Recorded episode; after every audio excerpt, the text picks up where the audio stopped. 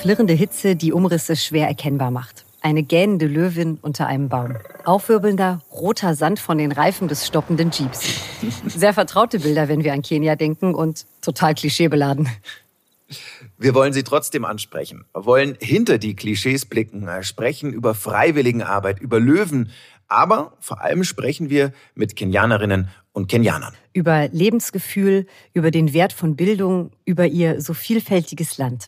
Kenia, heute bei Explore, der National Geographic Podcast. Willkommen zu einer neuen Folge. Ich bin Ika Kiewit. Hi. Und ich, Daniel Lerche. Wir sind eure National Geographic Podcast-Redakteure. Schön, dass ihr dabei seid. Ja, sich Zeit nehmen für die wichtigen Themen, sich Zeit nehmen für die wichtigen Dinge im Leben. Pole, Pole, wie man auf Suaheli so schön sagt. Alles ein bisschen entspannter, alles ein bisschen zwangloser. Und das Wichtigste im Leben, das ist die Familie in Kenia. Sie hat einen besonders hohen Stellenwert und Kinder sind der ganze Stolz. Ja, und doch ist es leider immer noch so, dass viele Mädchen in Kenia vor ihrem 18. Geburtstag verheiratet werden.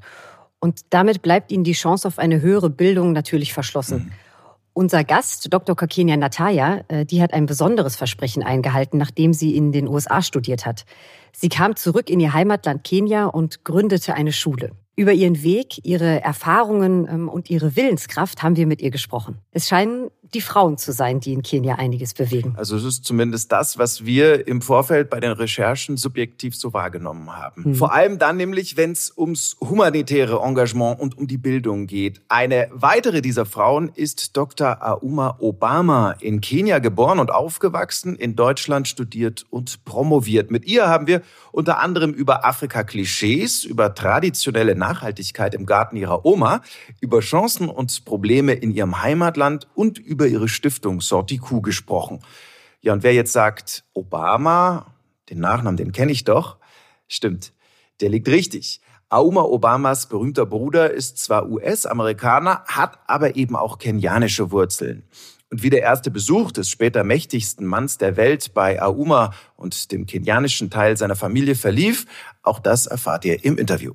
Ja, es liegt einfach so schön nah, wenn man sich mit Kenia beschäftigt, äh, auch über den Wildlife-Tourismus und vor allem die bekannteste Großkatze, nämlich den Löwen zu sprechen. Wir haben uns natürlich gefragt, ob wir damit jetzt einfach zu tief in den Klischeetopf greifen.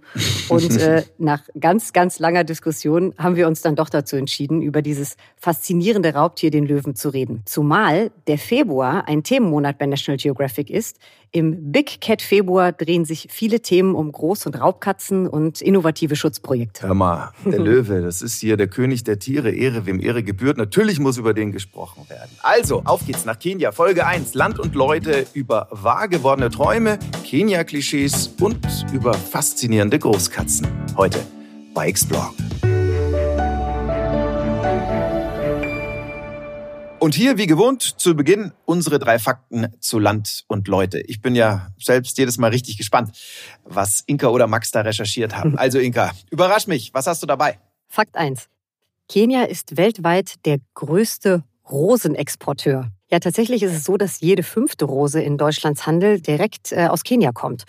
Und das Überraschende dabei, eine fair gehandelte Rose aus Kenia hat eine bessere Ökobilanz als zum Beispiel Rosen aus den Niederlanden. Wow. In Kenia ist es nämlich so, dass die Rosen unter klimatisch idealen Bedingungen wachsen und äh, dort werden keine beheizten Gewächshäuser benötigt. Ja, nur der enorm hohe Wasserverbrauch bei der Rosenzüchtung, der bleibt in Kenia natürlich ein kritisches Thema. Ja, ich gehe jetzt einfach mal davon aus, dass Kenia nicht unbedingt ähm, ja, mit unendlich viel Wasser gesegnet ist, oder? Mm, ja, ja, da, da hast du völlig recht. Aha. Okay, hier kommt Fakt 2. In Kenia werden über 60 verschiedene Sprachen gesprochen. Das liegt daran, dass in Kenia 42 Ethnien leben. Die Amtssprache in Kenia ist Englisch, Nationalsprache ist Swahili. Das heißt, die allermeisten Kenianerinnen und Kenianer lernen von Geburt an drei Sprachen.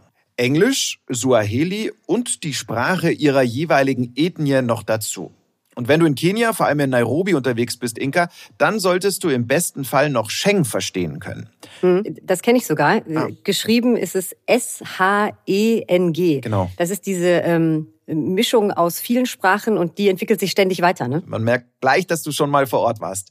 Sheng gilt zwar als Slang, ist aber Teil der urbanen Kultur und wird vor allem unter jungen Leuten sehr viel gesprochen. Ja, aber ein, ein wirkliches Lächeln zaubert man den meisten Menschen in Kenia ganz bestimmt auf die Lippen, wenn man wenigstens ein paar Worte der Nationalsprache kennt. Auf Swahili zum Beispiel heißt vielen Dank Asante Sana. Hm. Und übrigens, Daniel, wusstest du, dass Simba auf Swahili äh, übersetzt Löwe bedeutet? Wusste ich nicht, ehrlich gesagt. Also ich muss ganz ehrlich sagen, ich liebe die Sprache umso mehr, ähm, seitdem ich weiß, seit damals, das ist jetzt 25 Jahre her, um Gottes Willen, äh, als ich erfahren habe, dass total viele Namen aus dem Film Der König der Löwen Swahili sind. Und die Macher des Films, die sind übrigens zur Inspiration nach Kenia gereist für diesen Zeichentrickfilm. Ja, und ich finde, das merkt man im Film aber auch an. Also ja. es ist so viel Liebe zum Detail dabei. Also merkt man schon, ähm, da steht ordentlich Arbeit dahinter und Absolut. im Zweifel auch eine Reise nach Kenia. Ja. Machen wir weiter mit Fakt 3. Daniel, ein Baum in Kenia hat Superkräfte. Der Baobab, äh, auch als Affenbrotbaum bekannt, äh, der trägt Früchte, die so voller Vitamine, Mineralien und Antioxidantien sind, dass sie äh, inzwischen als Superfood gelten. Die bis zu 40 Zentimeter großen Früchte, die sehen aus wie so grüne Filzeier und hängen ganz schön dekorativ an Stängeln vom Baum runter. Und der Baobab, der kann Wasser speichern. Bis zu 140.000 Liter Wasser saugt ein ausgewachsener Boah. Baobab während der Regenzeit in seinen äh, schwammigen Fasern im Innern des Stammes auf. Boah, und sauer schmecken sollen sie die Baobab, Baobab-Früchte, genau. so heißt es richtig. Genau, ja. Äh, ich trinke tatsächlich ganz gerne mal so einen Smoothie mit äh, Baobab-Fruchtpulver. Es stimmt, das ist sauer, aber also angenehm sauer. Mhm. Und ich könnte hier tatsächlich schon wieder einen Fakt zum Baobabbaum aus dem Film Der König der Löwen bringen. Asante Sana, vielen Dank für das Angebot, Luca. Ähm, aber wer jetzt den Fakt auch noch wissen will, der soll dir dann ähm, eine, eine Mail schreiben. Am besten. So viel Zeit haben wir jetzt nämlich auch nicht mehr. dann eben so. Das war jedenfalls unser Anfang. Eigentlich drei Fakten. Heute waren es ein paar mehr zu Kenia, Land und Leute. Bildung ist in der Verfassung Kenias als Grundrecht verankert. Die Grundschule ist kostenfrei und die Einschulungsrate, die lag in den letzten Jahren über 90 Prozent. Allerdings liest man halt auch immer wieder, dass es an ausgebildetem Lehrpersonal und an einer guten Ausstattung der Schulen mangelt. Also Themen, die bei uns auch ganz oben auf der Agenda stehen. In Kenia bleibt aber vor allem der Zugang zur weiterführenden Bildung und insbesondere für viele Mädchen ein äh, unerfüllter Traum. Ja, und für diese Mädchen hat sich eine sogenannte National Geographic Emerging Explorerin stark gemacht. Die National Geographic Society, die zeichnet jedes Jahr junge, aufstrebende Pioniere mit ganz besonderem Einsatz für unsere Welt aus. Ja, und eine dieser Emerging Explorer, die war vor zehn Jahren eben Dr. Kakenia Nataya. Sie kommt aus dem Südwesten Kenias und ist Gründerin und Präsidentin des Projekts Kakenias Dream.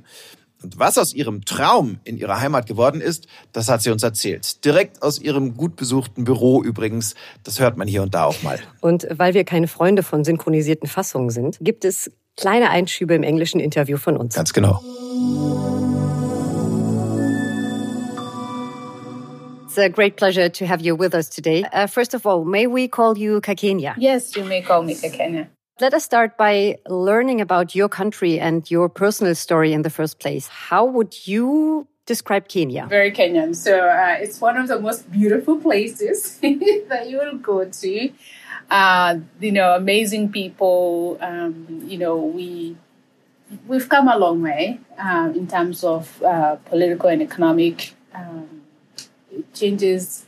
Uh, we still have a long way to go, um, but I think the, there's a huge population of young people coming up, and you know, we we speak up a lot and we fight. I think the biggest thing that we face now is corruption. Um, that is really um, crippling everything that we have pro- made progress with, and I think that's the biggest challenge that we are facing now in Kenya.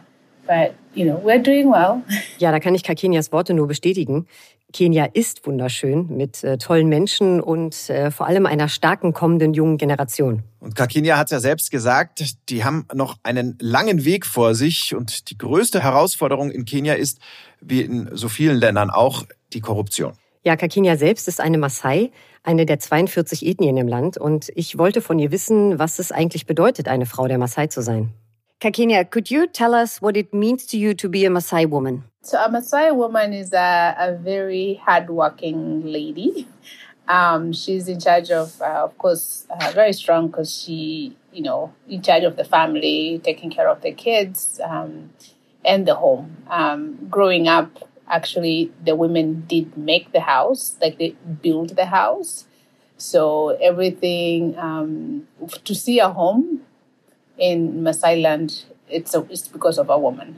Hart arbeitende Frauen, in der Tat. Maasai-Frauen, die kümmern sich um die Kinder, um die Familie, um das Zuhause.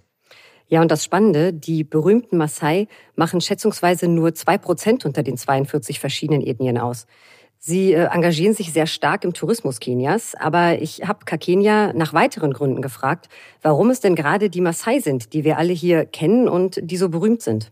The most thing that I think people know us is like, you know, you see these men who jump tall and we wear red clothes and um, we're bright, they're bright colors and our beadwork, um, which are really beautiful. Um, and uh, yeah, so it's uh, we are trying very much to still maintain our cultural. We still had cows, um, and uh, really want to be original if that's possible as much as we can. And we're very proud of our culture and, and the people we are. Kakenia, your your story is one that really stays uh, in one's memory. And uh, up to a certain point, many girls in Kenya suffered the same fate. Can you maybe give us a short insight into your earlier life? What happened to you at the age of 12? Many girls, and more in the rural villages, and girls who live in poverty, kind of we all experience um, growing up, you are expected to help the family. So as soon as you're walking, you're actually, you know, going to collect firewood with your mother, you are going to the water, get the water from the river, um, you're washing clothes, you are constantly working, making food for the family, and you are brought up in that life that you want to become a mother. Um, and for me, I think the, at the age of 12 and in my community, we go through um, the rite of passage, which is female genital cutting. Um, and, you know, that prepares us to go through to become wives. Um, and so I went through this uh, rite of passage when I was 12, which was a, a horrible experience. I had not known about it. I only knew that it's what makes me to be a woman. Um, but, you know, many girls, um, it's the practice that doesn't just happen within my community, it's throughout the world. Uh, so many girls go through FGM and, you know, some die. And it's a very traumatizing experience for a young girl. Um, but for me, I think what was stood out is that I actually didn't want to go through the, the, the, the rite of passage because as a young girl, I was actually engaged when I was five years. So I knew that if I go through this rite of passage, I was going to be married and I wanted to go to school. so I told my dad that I could only go through the the cut if he allows me to go back to school. So, yep, went through the cut and here I am today. Kakenia hat als Zwölfjährige schon für Recht auf Bildung gekämpft und mit ihrem Vater verhandelt, dass sie nach diesem grauenhaften Brauch der weiblichen Genitalverstümmelung weiter zur Schule gehen kann und eben nicht, wie so viele andere Mädchen, verheiratet wird und von da an als Kind für eine ganze Familie zuständig sein muss. Ja, und so konnte Kakenia eben ihren eigenen Weg gehen. Sie kam zurück und gründete dann ihre Non-Profit-Organisation Kakenia Stream, um vielen Mädchen das Gleiche ermöglichen zu können. Und heute hat Kakenia Stream ihre eigenen Internate. Sie gehen aber auch raus, um äh, Jungs und Mädchen über FGM, die Genitalverstümmelung, zu informieren und bestärkt sie darin, ihre eigenen Entscheidungen zu treffen. Das Wichtigste für Kakenia ist, dass die Mädchen ihre Rechte kennen. Ja, und ihr Ziel, das war eigentlich ein bisschen kleiner, wie sie dir erzählt hat, Inka. Sie hat lediglich davon geträumt, am Anfang mhm. zehn Mädchen zu helfen. Und es ist dann doch viel mehr draus geworden. Und Kakenia sieht schon deutliche Veränderungen in Kenia und auch in ihrer Gemeinschaft. Uh, my goal was to start with 10 girls, just to help 10 girls. but uh, it's been an amazing journey 10 years later. Uh, we have educated over 500 girls, uh, rescuing them from female genital cutting and early marriages and letting them be children to dream and to do what they want to be as children. Which is absolutely amazing. I have I have goosebumps right now. Thank you. I see a movement um, that starts in my community to changing the world. Um, you know, empowering girls to stand for their own rights because we know that the the issues that we face in terms of poverty, in terms of um, all the issues that are faced in the world is because women were not educated. So if women are educated and they're given the freedom to be equal participants in this economy, in this world, then we wouldn't be having these issues. You know, they're brilliant minds that we take away by marrying them off at 12. But now with my girls, I have planted them throughout and everywhere they go, they're leaders. And that makes me really happy. And the future is bright for Kenya, for the girls in Africa. Yes. Und trotzdem ist es so, dass zwar die Genitalverstümmelung und auch Kinderehen durch das kenianische Gesetz seit 15 Jahren verboten, aber leider immer noch Brauch sind in vielen Gemeinden des Landes. Ich habe Kakenia gefragt, warum das immer noch praktiziert wird. Und einer der Hauptgründe laut Kakenia ist die Implementierung der Gesetze. We have a lot of laws. I mean, we have every single law you can think of. They're very good. But the biggest problem we have is the implementation. from the capital city to get to my village, you have to drive eight, nine hours. There are places that you can go even 10 hours drives. The way we implement the law is like, so the chief who is in my rural village, who is from my community, is supposed to be implementing those laws. So if he himself believes in female genital cutting and believes in early marriages, how is he going to implement the law that he doesn't agree with? So I think that whole implementation process has been a huge problem. Um, and I mean, we that's why for us, we, we do the trainings, we talk to the chiefs, we talk to the parents, we keep training because putting a law alone without actually giving people information and, and reaching out to how to implement it, you don't you don't do anything. You know, it can be on papers and it will stay there, and no one would have access to it. So Uh, that's a big challenge. Klar. Wenn das Oberhaupt der Gemeinde an die Prozedur der Genitalverstümmelung glaubt, dann ist es natürlich schwierig, die kenianischen Gesetze durchzusetzen, vor allem eben in so abgelegenen Gebieten. Ja, umso wichtiger, dass Kakenia und ihre Organisation Kakenia Stream die Menschen in den Gemeinden informiert, aufklärt, mit Eltern und Kindern spricht. Sie hat mir auch verraten, dass sie während der Schulferien immer ganz schön Angst hat, dass eines ihrer Mädchen einer heimlichen Genitalverstümmelung unterzogen wird und äh, ja, sie sie dann nicht beschützen kann. Und zum Ende hatte Kakenia noch eine wirklich inspirierende Botschaft an alle jungen Frauen in dieser Welt. One of the biggest things that women do is always apologize. Please don't apologize. Look forward, go for your dreams, ask for help, and know that anything is possible. go for it because as a team, we can really change the world. Which is an amazing last sentence. Thank you so much for this interview, Kakenia. Really appreciated it. I wish your girls all the success in this world and uh, good luck for your amazing project, Kakenia Stream. Thank you so much. Thank you so much for this interview. Auch nach diesem Gespräch kommt es mir immer noch so vor, es sind die Frauen in Kenia, die einfach viel bewegen und verändern. Wie auch unser nächster Gast, die Kenianerin Dr. Auma Obama hat in Kenia die Stiftung Sorti Q ins Leben gerufen, um Kindern, Jugendlichen und jungen Erwachsenen aus armen Verhältnissen zu helfen, um ihnen Bildung zu vermitteln und um sie zu politisch denkenden Menschen zu, ja, wie man so schön sagt, mündigen Bürgern zu machen. Daniel, du hast mit ihr über Klischees gesprochen und gerade in den sozialen Medien werden ja oft ungewollt koloniale Klischees äh, auf wirklich einseitigen Bildern von Kenia bedient. Das mhm sind dann häufig so Bilder wie ähm, eine Europäerin, ein Europäer umringt von vielen kenianischen Kindern. Hashtag Making a Change. Hashtag Gutes tun. Hashtag Saving the Country. Ja, und es gibt Stimmen, die sprechen hier von Kulturmissionen oder vom sogenannten White Savior Komplex, der weiße Retterkomplex. Und dazu hatte Dr. Obama auch eine ziemlich spannende Meinung. Ja, dazu und zu diversen anderen Themen auch noch. Ich habe auch mit ihr über die Folgen des Kolonialismus gesprochen und über ihre Stiftung natürlich. Ähm, das war insgesamt wirklich ein tolles Gespräch. Ähm, wieder so eine positive Frau mit ganz starken, ganz klaren Meinungen, die die Dinge eben beim Namen genannt hat. Ähm, das Interview, das habe ich übrigens auf Deutsch geführt, weil Dr. Obama in Deutschland studiert und promoviert hat und als Germanistin natürlich auch fließend Deutsch spricht.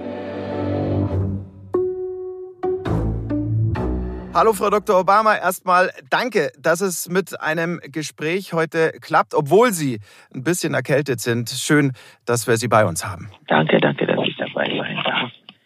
Frau Obama, wenn Sie an Ihre Heimat Kenia denken, was geht Ihnen denn dann als erstes durch den Kopf? Also als erstes denke ich an meine Oma, die ist 99 ja. und das Leben auf dem Land bei meiner Oma, es ist ein bisschen anders als in der Stadt. Also dass dieses unsere Zuhause dort, unsere Hof, weil das natürlich das stärkste Heimatbild von Kenia ist. Das ist das, was mich am stärksten mit Kenia verbindet. Dann denke ich an die Menschen, meine Freunde und äh, ich denke auch an die Schönheit des Landes. Ich liebe unsere schön, äh, schöne Landschaft. Ich fahre auch sehr gerne durch das Land, nehme auch viele Leute mit und zeige ihnen das. Bin sehr, sehr stolz drauf. Kann ich sehr gut Masai Mara empfehlen für alle, die Safari machen wollen. Unsere tolle Tiere und alles. Diese ganze Konstellation. Ich denke an unsere Hauptstadt. Wir sind die einzige Hauptstadt auf der Welt, die vor der Tür einen Nationalpark hat. Einen natürlichen Nationalpark. Wir haben Löwen. Ich kann von meinem Haus fahren mit dem Auto. 30 Minuten bin ich im Park und sehe dann eine, eine Löwin mit eine, oder, oder Zebra, Giraffen und, und all das. Also das ist was Besonderes, was wir da haben. Wir haben sehr viel Natur noch. Und das sehen die Kenianer meistens leider nicht so sehr, weil sie den Kopf unten haben und arbeiten so hart zu überleben. Und trotzdem haben wir es nicht geschafft, in unsere politische Konstellation, in unsere wirtschaftliche können, das Land so weit zu bringen, dass die Menschen, dass alle Menschen ein menschenwürdiges Leben leben können. Wo liegen die Ursachen dafür, dass sie es noch nicht geschafft haben? Die Menschen, die meisten wissen nicht von ihre Rechte und die meisten wissen nicht, es ist ihr ist ihr Recht zu verlangen, dass äh, die Wirtschaft, die Politik so weit voran ist, dass sie ein menschenwürdiges Leben haben. Die meisten arbeiten, die haben den Kopf unten und arbeiten einfach hart. Die arbeiten und gucken nicht rechts und links und denken, hey, Moment mal, ist es mein Recht, dass ich verlange, dass andere auch für mich arbeiten? Wir arbeiten alle für uns selber. Wir arbeiten nicht gemeinsam. Ein Problem des Systems. Wir haben ein System übernommen, das sowieso nicht unsere war. Das ist ein alles politisches System, das wirklich aufgebaut war auf, auf Ausbeutung, war auch korrupt und auch etwas, was auf Englisch genannt wird, Divide and Rule. Die haben die Menschen sozusagen dressiert, dass sie gegeneinander gearbeitet haben. Die verschiedenen Völker haben Angst voreinander. Und deswegen die Wille als Nation zu agieren, die Wille uns gegenseitig als Nation zu unterstützen, die gibt es in Kenia noch nicht leider. Das ist das, was uns auf die Knie bringt. Das ist der Grund, weil junge Leute keine Arbeit haben weil wir gegeneinander arbeiten. Das ist der Grund, warum es so viel Armut gibt, weil ein System nicht dafür gemacht ist, dass die Menschen sich gegenseitig unterstützen, dass wir an unserem Allwohle denken. Wir als Europäer, wenn wir an Kenia denken, nicht alle, aber viele, dann haben wir ja immer noch diese typischen Klischees äh, von Kenia im Kopf. Also Savanne, wilde Tiere, traumhafte Strände einerseits, die Armut und die Überbevölkerung andererseits. Woran liegt das? Ich bin jetzt ähm, äh, aus Kenia gekommen für ein paar Tage und bin durch äh, Amsterdam äh, am Flughafen gegangen. Und da gab es Bilder, macht nicht, ich kann auch den Namen nennen, von Amref. Und da waren überall riesen Posters mit, was alles Amref macht. Und da waren nur schwarze Menschen. Überall schwarze Menschen. Wenn es um Not geht, ist egal welche große äh, Entwicklungsorganisation, sind immer schwarze Menschen abgebildet. Das heißt, das ist das einzige Bild, wenn ein kleines Kind aus Europa oder aus USA diese Bilder sieht, weiß das Kind, oh, auch ich als kleine Knirps muss diese arme Afrikaner helfen, weil guck mal, die Bilder, die gezeigt werden, zeigen mir, sagen mir immer, dass diese Menschen arm und notbedürftig sind. Und das andere mit Strand und Urlaub, das ist separat. Es gibt kaum andere Bilder von, von diesem Kontinent.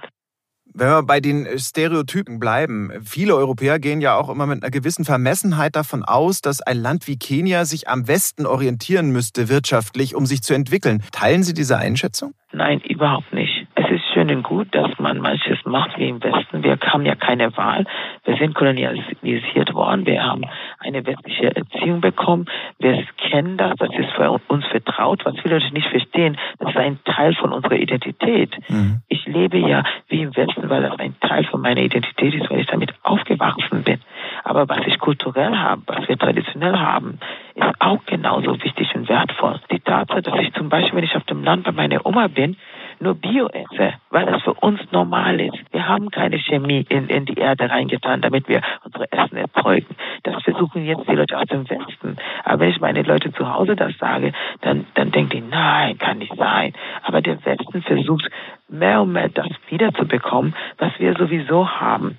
Und das ist das, was ich versuche, meine Leute zu Hause zu, zu vermitteln. Es gab immer einen Grund, warum man die Sachen so machten, wie wir das taten. Und das versuchen wir, die Familien, die Kindern zu vermitteln, damit wir nicht alles verlieren und aufgeben, um im westlichen Sinne zu leben und vieles kaputt zu machen und die, die Umwelt und auch uns selber, in wie wir uns ernähren und was mit uns passiert, was mit unserer Luft, mit unserem Wasser und unserem Boden passiert. Also da ist unheimlich viel, was wir noch bewahren und erhalten müssen und sollen. Und daran arbeite ich, weil ich sehe diese rein westliche Art zu leben. Der Westen geht auch davon weg.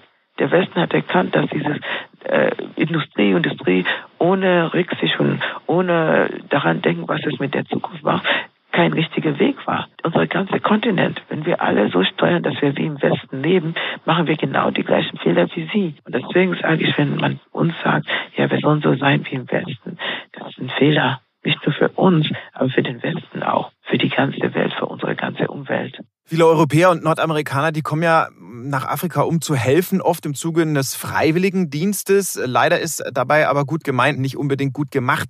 Dieses Stichwort White Savior Complex, der weiße Retterkomplex. Was denken Sie, warum kommen diese Menschen wirklich nach Afrika? Die Menschen denken, sie kommen zu helfen. Mhm. Sie sehen ja diese Bilder, wie ich gesagt habe, äh, im Amsterdam am, am Flughafen. Mhm.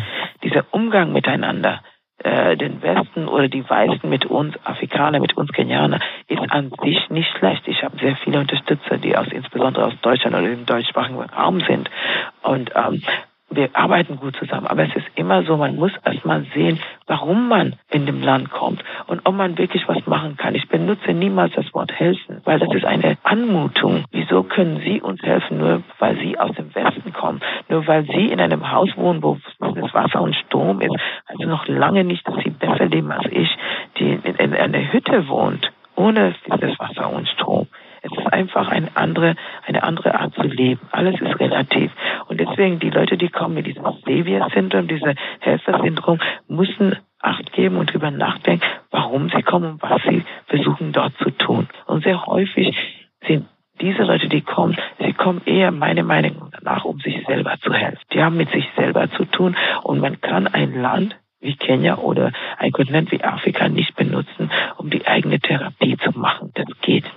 Man muss anders mit uns umgehen und wir müssen selber mit uns selber anders umgehen. Wir müssen gucken und sehen, wie wir uns selber helfen können. Wir haben sehr viele Ressourcen und wie können wir diese lokale Ressourcen benutzen, um unser Leben zu verbessern. Und meiner Meinung nach Dafür brauchen wir in den meisten Instanzen niemand von außerhalb. Wir brauchen das Know-how. Wir brauchen äh, die Möglichkeit, Plattformen zu kreieren, die wir nicht können, mit Hilfe von Partnern von überall auf der Welt, übrigens auch vom afrikanischen Kontinent. Aber wir brauchen niemanden, der kommt und sagt, weil ich aus einem Land komme, wo ich denke, also seine relative Meinung, dass es äh, uns besser geht als euch. Ich kann euch helfen ich zeige euch, da, wie ihr eure Leben verbessert. Sie selbst bieten ja mit Ihrer Stiftung Salty Q vor allem Jugendlichen Hilfestellung. Was bedeutet Salty Q auf Deutsch und was möchten Sie mit Ihrer Stiftung genau erreichen?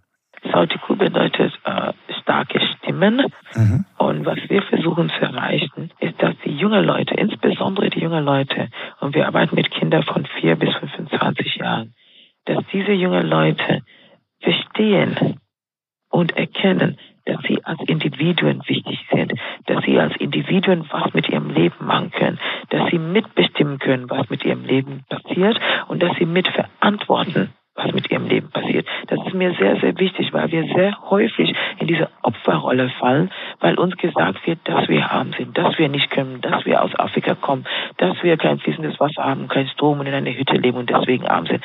All diese Dinge bearbeiten wir mit den Kindern und Jugendlichen, um ihnen zu zeigen, dass ihr Lebensart nicht etwas ist, wo, wo, worüber man sich äh, beschweren soll, äh, was man verachten muss. Man muss wertschätzen, was man hat. Als allererstes, man kann sich weiterentwickeln, wenn man will. Man kann ja auch mit Europäern und und und was machen. Aber zuallererst müssen sie erkennen, dass sie schon was haben. Beholen sie dort ab, wo sie sind und arbeiten mit ihnen. Dass sie kreative, kritische Denker werden. Einfach um diese starke, diese starke Stimme der, der kleinen Menschen, diese starke Persönlichkeiten aufzubauen, damit sie am Ende was machen können, was ich vorhin gesagt habe über Kenia, dass sie erkennen können, was mit ihrem Land passiert, dass sie verantwortlich sind dafür, dass sie was machen können, dass sie die richtigen Leute wählen, die dann diese Arbeit machen, ob es in der Regierung ist, ob das in der Wirtschaft ist oder ob das sozial ist, einfach die Menschen auf der Straße.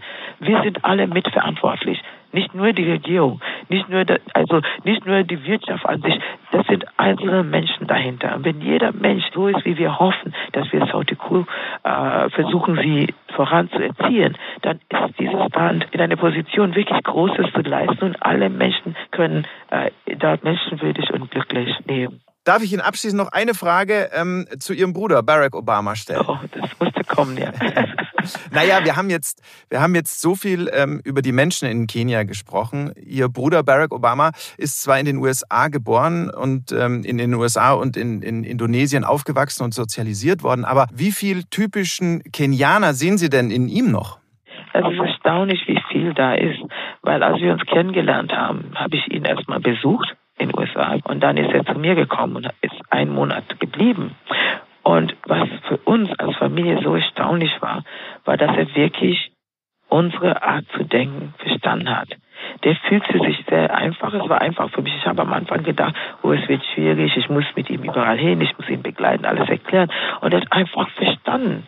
Und ich glaube, vielleicht grundsätzlich in den USA auch, weil er ja schwarz ist, das ist das Schwarzsein. Dazu gehört ein, eine bestimmte Art von, von Wesen, eine bestimmte Art, die Dinge zu sehen. Und das passte dann zu uns, zu unserer Kultur und zu unserer Art zu sein. Und er hat sehr schnell verstanden. Und er war eigentlich gar nicht arrogant oder überheblich oder, oh, ich weiß besser wisserisch. All diese Dinge. Der war sehr geduldig, hat gewartet, hat von uns gelernt, ähm, hat viele, viele Fragen gestellt natürlich, aber dann passt, fügte sich. Wenn irgendwas war, wo er einfach ruhig da sein sollte und zuhören sollte oder irgendwie äh, die Art von Respekt und Höflichkeit, die man haben muss den Älteren gegenüber und nicht einfach so loslegen und reden und seine Sachen erzählen. Der hat sich wirklich sehr zurückgehalten und für uns war das sehr, sehr familiär. Ähm, als ich ihn kennengelernt habe, das war so, als ob wir uns schon immer kannten. Und das ist immer so gewesen zwischen uns, weil wir uns verstehen, wir denken auch ähnlich. Und das war für mich als, als Mädchen, das in einem Haushalt von Jungen aufgewachsen ist, sehr, sehr schön und erfrischend und eine, eine Leistung, weil ich gemerkt habe, ich habe jemanden gefunden, mit dem ich leicht reden, reden kann, der mich verstanden hat. Und ich bin Kenianerin in Kenia aufgewachsen, mhm. dort, dort groß geworden. Und äh, in den USA, aber sofort hatte unsere Art zu denken verstanden und insbesondere hatte meine Art zu denken verstanden. Und das war für mich wirklich wie ein, ein Weihnachtsgeschenk, sage ich mal so. Vielen Dank, äh, Dr. Auma Obama. Das war ein tolles Gespräch, sehr aufschlussreich. Ich wünsche Ihnen Danke. persönlich und Ihrer Stiftung natürlich weiterhin alles, alles Gute. Danke vielmals für das Gespräch und für die Interesse. Tschüss, vielen Dank, Herr Bye. Nochmal ein ganz kurzer Nachklapp zum Interview eines möchten wir dann doch noch ganz gerne loswerden. Ja, also wir wollen die Freiwilligenarbeit natürlich nicht grundsätzlich kritisieren. Wir sind uns schon bewusst, dass viele, viele Organisationen eine Menge leisten, indem sie Gelder generieren und ähm, Freiwillige eben auch gut ausbilden. Ja, und ja. wie großartig auch, dass es so viele Reisende gibt, die auf ihren Reisen ja gerne etwas Sinnvolles tun möchten. Absolut, aber es schadet eben nicht, sich bewusst zu machen, ob man nur sein eigenes Profil irgendwie aufpolieren möchte, weil es eben hübsch aussieht im Lebenslauf, oder ob man vielmehr wirklich die bestehenden lokalen Projekte unterstützen möchte und vor allem, und das ist wirklich das Wichtigste, ob man auch die nötigen Kompetenzen mitbringt, um wirklich effizient zu helfen. Ja, und über die Postings, also Beiträge in sozialen Medien kurz nachdenkt, um eben nicht zu einem stereotypen und klischeehaften Bild des Kontinents beizutragen. Ja. Also zusammengefasst, Fragen stellen, Bewusstsein schaffen.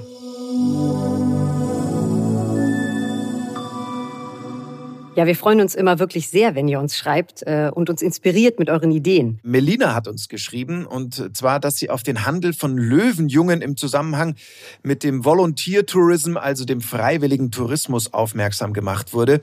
Da gibt es viele Voluntourists, die vermeintlich Gutes tun, indem sie zum Beispiel Löwenjunge mit der Flasche füttern und ähm, bei der Aufzucht helfen. Die Betonung muss hier aber leider auf dem Wort vermeintlich liegen. Vielen Dank für diese E-Mail, Melina.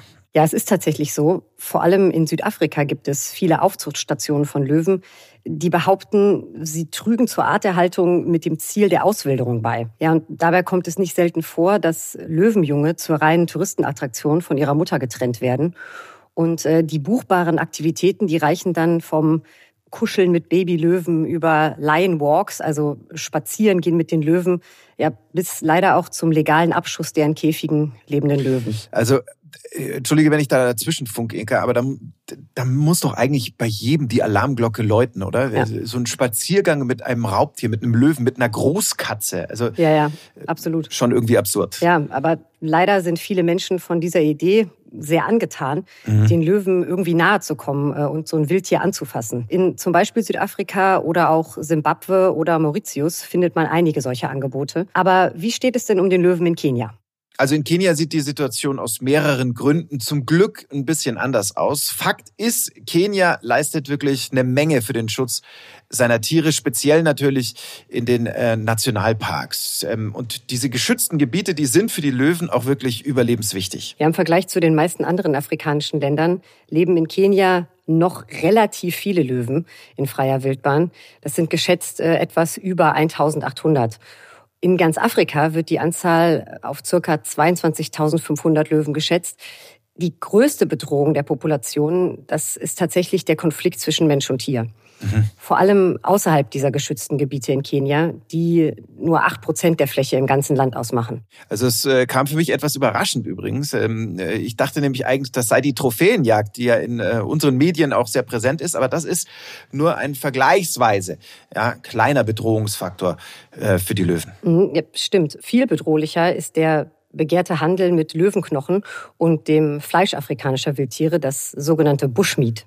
Der Canyon Wildlife Service schützt den König der Tiere in freier Wildbahn. Das Jagen von Wildtieren ist seit 40 Jahren in Kenia verboten. Lediglich das Jagen von Vögeln, das ist noch erlaubt. Und äh, ja, das ist auch aus ganz praktischen, aus ganz ökonomischen Gründen so. Denn das Land setzt auf den Tourismus und darauf, eben wilde Tiere in freier Wildbahn erleben zu können. Der Löwe ist also nicht nur ein wichtiger Faktor für ein stabiles Ökosystem einen Löwen in freier Wildbahn sehen zu können, das hat für viele Menschen noch immer eine sehr, sehr hohe Anziehungskraft. Ja, ich weiß äh, genau, was du meinst. Ich habe selbst einer Löwin in die Augen sehen können in Kenia, ähm, als sie tatsächlich unseren Jeep als Deckung zur Jagd genutzt hat. Boah, ganz schön spooky. Hast du da keine Angst bekommen? Äh, nee, ich, also ich war äh, gebannt. Aber abgesehen davon, wusstest du, dass Löwen die sozialsten und einzigen Großkatzen sind, die im Rudel jagen? Ähm, nee, Wusste ich nicht. Aber wusstest du, dass ein Löwe bis zu 20 Stunden am Tag schläft? Ja, muss er ja, ne? Also als Fleischfresser nimmt er ziemlich viele Kalorien zu sich. Ja, das stimmt. Äh, und zwar bis zu 30 Kilogramm Fleisch pro Mahlzeit, wohlgemerkt. Nicht pro Tag, sondern pro Mahlzeit. Ja, und das, obwohl die Löwinnen, die ja die Jäger in den Rudeln sind, eine Erfolgsrate von weniger als 30 Prozent bei der Jagd haben. Und genau deswegen arbeiten sie ganz ausdauernd und so geduldig im Rudel zusammen, bis ihre Beute so erschöpft ist, äh, dass sein Erlegen einfacher wird. Das Unfaire, männliche Löwen, die müssen dabei äh, vorrangig gut aussehen. je länger und je dunkler die Löwenmähne ist, desto attraktiver und stärker erscheint der Löwe den Löwinnen. Und ähm, ja, Stärke ist natürlich von Vorteil äh, bei der Ver Verteidigung des eigenen Rudels, ist auch klar. es gibt in Kenia tatsächlich auch Löwen ohne Mähne, und zwar im Tsavo Ost Park zwischen Nairobi und Mombasa.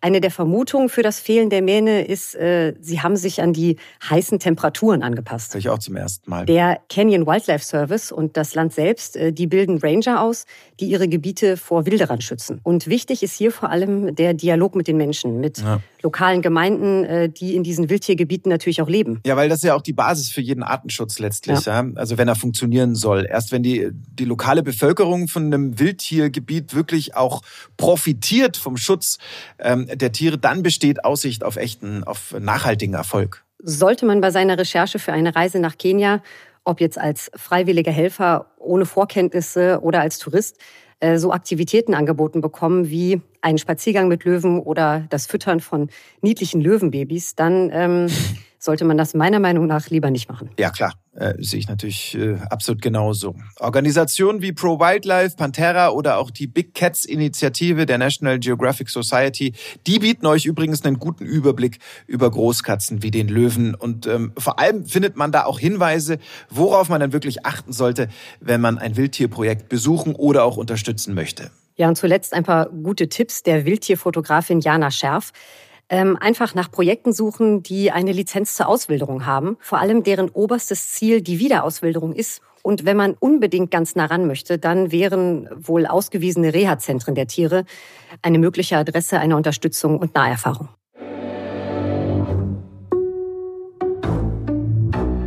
Zum Ende war es mir noch wichtig, kurz über ein aktuelles Ereignis in Kenia zu sprechen. Im Moment überfliegt ein Heuschreckenschwarm große Teile des Landes und dieser Schwarm, der ist fast so groß wie die Fläche des gesamten Saarlandes. Klimaanalysten, die führen die schnelle Ausbreitung auf das Wetterphänomen zurück, das auch zu den verheerenden Bränden in Australien geführt hat. Und leider betrifft es wie immer die Menschen, die vom Land abhängig sind, also Kleinbauern oder Hirten. Also wir behalten das bei Explore natürlich im Blick und hoffen jetzt einfach mal, dass die Lage sich äh, so schnell wie möglich bessert. Mhm. In der nächsten Folge, da bleiben wir natürlich in Kenia und widmen uns dann Wissenschaft und Technik. Sag mal, Inka, wann hast du das erste Mal in einem Geschäft mit deinem Smartphone gezahlt? Äh, ehrlich gesagt habe ich noch nie mit meinem Smartphone bezahlt. ja, da siehst du. Also ich habe es letztes Jahr zum ersten Mal gemacht, 2019. In Kenia kann man bereits seit 2007 per Handy bezahlen. Und das ist dann eben nicht die einzige digitale Überraschung, die das Land bereithält. Mehr dazu dann in Folge 2 zu Wissenschaft und Technik in Kenia. Wie immer, wenn ihr Fragen oder Feedback habt, vielleicht Ergänzungen zu heute oder Ideen, dann äh, meldet uns gerne an explore.podcast.netgeo.com. Also, bis dahin, wenn ihr Lust habt auf Explore, bis zum nächsten Mal. Servus. Äh, oder wie sagt man das ähm, auf Suaheli, Inka? Ähm, ähm, Kwaheri. Aber ähm, äh, ich glaube, auf Wiederhören, ähm, ich gebe das mal ganz schnell ein, äh, Simama Tena. Also, Simama Tena.